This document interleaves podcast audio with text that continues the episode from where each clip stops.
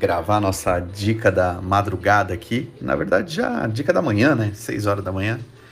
E vou falar sobre humildade, vou falar um, um insight que eu tive, que é uma coisa que tem, tem me ajudado há alguns anos já. E eu resolvi gravar aqui com vocês. Respondi uma dúvida no meu Instagram, em uma daquelas consultorias grátis, sobre isso. A pessoa perguntou como que é, o que fazer para para ter sucesso, né, em alguma área, não especificamente na música. E uma resposta muito curta é: quando você sabe que você não é, não nasceu gênio, você compensa no esforço, na dedicação. E isso tem norteado meu dia a dia há bastante tempo já, anos aí para te falar, acho que uns cinco anos já que eu penso assim.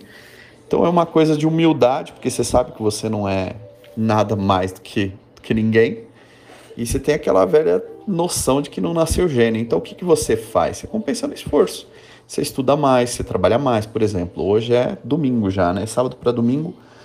Completei aqui algumas horas de trabalho, agora vai dar seis horas. Comecei, acho que era umas 11, mais forte, né? Trabalhar mais forte, umas 11, 11 e pouco.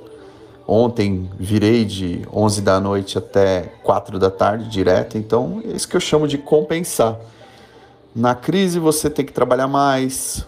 Se você tem uma, uma, um objetivo grande, um sonho grande, você tem que trabalhar mais, estudar mais, senão não vai dar bom. E é isso, essa é a dica curta de hoje.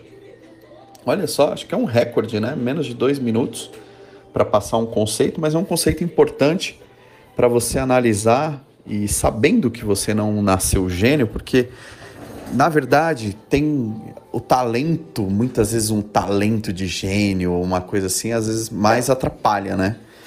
O que eu mais conheço é candidato a gênio que não conseguiu conquistar nada porque se acomodou. Então isso é uma, uma coisa mais comum. É muito mais comum você ver caras que têm talentos incríveis serem caras que não conseguem alcançar muita coisa na vida é muito mais fácil você ver aquele cara que aparentemente não tem talento nenhum, só que é um cara disciplinado, esforçado e busca a todo custo uh, aperfeiçoar, se desenvolver, ser muito bom em alguma área. Que é até uma coisa que eu falei num outro áudio aqui, que é o, o generalista, geralmente ele não é um cara muito próspero, o cara que faz tudo, né?